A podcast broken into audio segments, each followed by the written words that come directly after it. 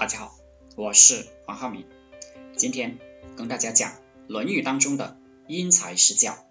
原文子曰：“中人以上可以与上也，中人以下不可以与上也。”孔子说，中等智慧、才能水平的这些人，可以跟他说些高深的上面的东西；中等智慧、才能水平以下的人，不可以跟他们说高深的上面的东西。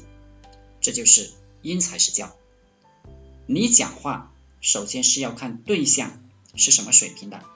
你对一个根本就没有读过什么书的人，你就不要吟诗作赋，别人听不懂，会认为你有神经病。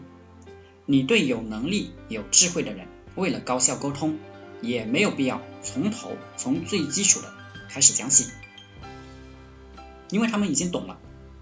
你需要直接讲主题，他们能听得懂。每个事业都需要对应的人来做，你首先。要选对对象，你说的话才有意义，别人才懂。如果实在没有办法，你选的人各种资质都有，那么就要求你这个老师啊，讲话者呀非常有水平。